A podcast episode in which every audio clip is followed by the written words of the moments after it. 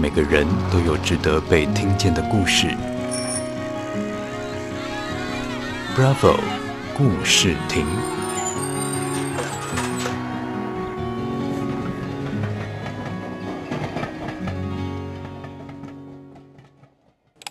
大家好，我是春桃。人的一生当中会被很多事情感动吧，在某些不经意的瞬间。某个刹那、霎时间，你会心动。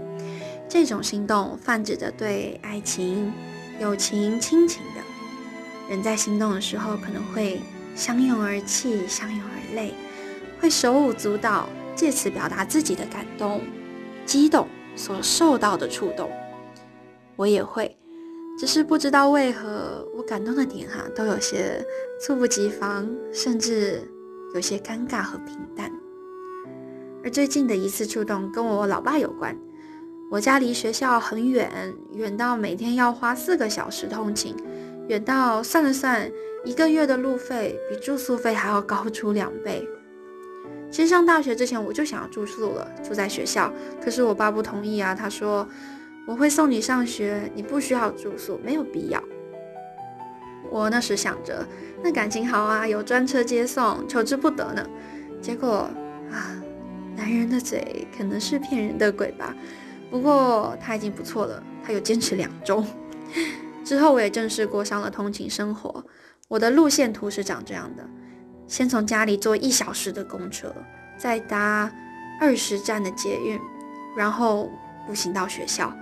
回程的时候就整个倒过来，而公车的末班车是十一点三十分，晚上的十一点三十分。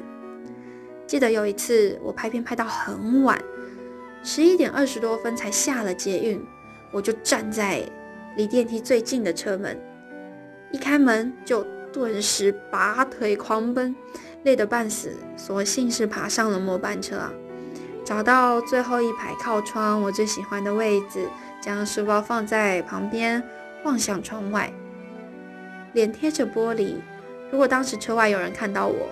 就会看到玻璃上订车专线那几个红字的缝隙背后有一个很幽怨的眼神。十几分钟过后，车子上了高速，开得很稳妥，即使姿势没有很舒服，但我依旧抵挡不住睡魔，就困体。结果，当我醒来了，车也到了终点了，手机没有电，又没有更多车，我觉得那时候我的人生可能也到终点了。当天晚上，我坐在我爸的摩托车上，又问了他一次。我觉得通勤会占据我太多的时间，还有能量、体力。我能不能住宿啊？不贵，我自己就可以付了。说完就是一阵沉默。过了一个红绿灯，我爸才说：“家里如果只有我跟你妈妈的话，会很空。”那时候那个时间附近，我爸因为一些征兆，以为自己得了。大肠癌或癌症，当然检查的结果是没有，可我知道他心情不好，所以也不好再说什么。那一天之后，我爸又默默接送了我一阵子，之后我又回到了通勤生活，因为毕竟他有工作嘛。可是因为我爸那天说的那句话，我也跟随着沉默了，没有再多说什么，就想说那好，忍耐下来，坚持下来，我可以的。可是随着课业啊、拍摄工作量越来越多，每天五点起床，十一点到家，一周整整六天，我逐渐难以负荷，开始很严重的头晕，公车、火车、捷运都会晕，每一天都过得浑浑噩噩，做事情也开始恍惚，情绪也变得有些低落。那时候我去学校的个别咨商，跟老师每一周都有对谈，而在最后一次咨商。咨商结束之后，我不知道哪里来的勇气，我就直接去登记了宿舍，抽签排队办手续都先斩后奏。在我和爸说起的时候，我真的很忐忑，以为会被骂，但是没有，只有无尽的沉默。突然，我爸问我说：“你真的觉得住宿好吗？”我是一个很容易心软妥协，之前都是。可是这一次，我没有再昧着本心安慰几句话，而是就一起沉默了。记得那时候在吃火锅，我坐在一侧，他坐在一侧，烟雾弥漫在我们中间，好像一切都迷蒙了。他的脸，我的想法都迷蒙了。本来大家聊得很开心啊，结果因为碰到了住宿这个禁忌话题，仿佛瞬间变了质。一方很不悦，一方纳闷。总的来说就是很沉默。眼观鼻，鼻观心，我就把我碗里的食物这样一直嚼一直嚼，没有心情再吃了。你知道吗？那是一种很无声的抗议，一边在施压，一边不愿意妥协。我能感受到爸爸又在等我，又一次回心转意，又一次。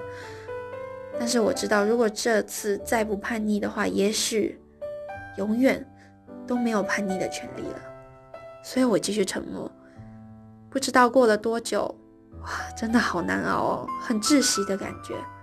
我爸突然看向我，他开始笑，像平常我们聊天那样子，微笑着看着我，跟我说：“不知道为什么送你去宿舍，好像回到第一次送你去幼儿园。”他就讲了这句话，可是那一刻我真的差点要哭出来，就跟我现在在讲的心情一样。我那时候才发现，也许一切。都很单纯，单纯到只是一个爸爸不想要自己的女儿离开家，离开自己太远而已，就是这样简单的事情。我们家的人都不太擅长表达自己的心意，不论是从言语还是行为，我们家好像都隐藏在自己的内心。这一次，也许。是我跟我爸爸最直接的一次情感交流了。虽然他只说了这一句话，而我什么都没有说，可是我能感受到。所以我现在边折着衣服边哭着。我为自己能够得心所愿，能够跨出这一步而感到。开心，我一点都不后悔。可是我同时也能感受到自己父亲对女儿的心意。我想，即使是住宿了，我们也能够像过去一样。也许未来有一天，再一次受到感动的时候，我们就会从一句话变成一个拥抱，变成了一场手舞足蹈。Bravo 故事亭，让每个值得的故事被听见。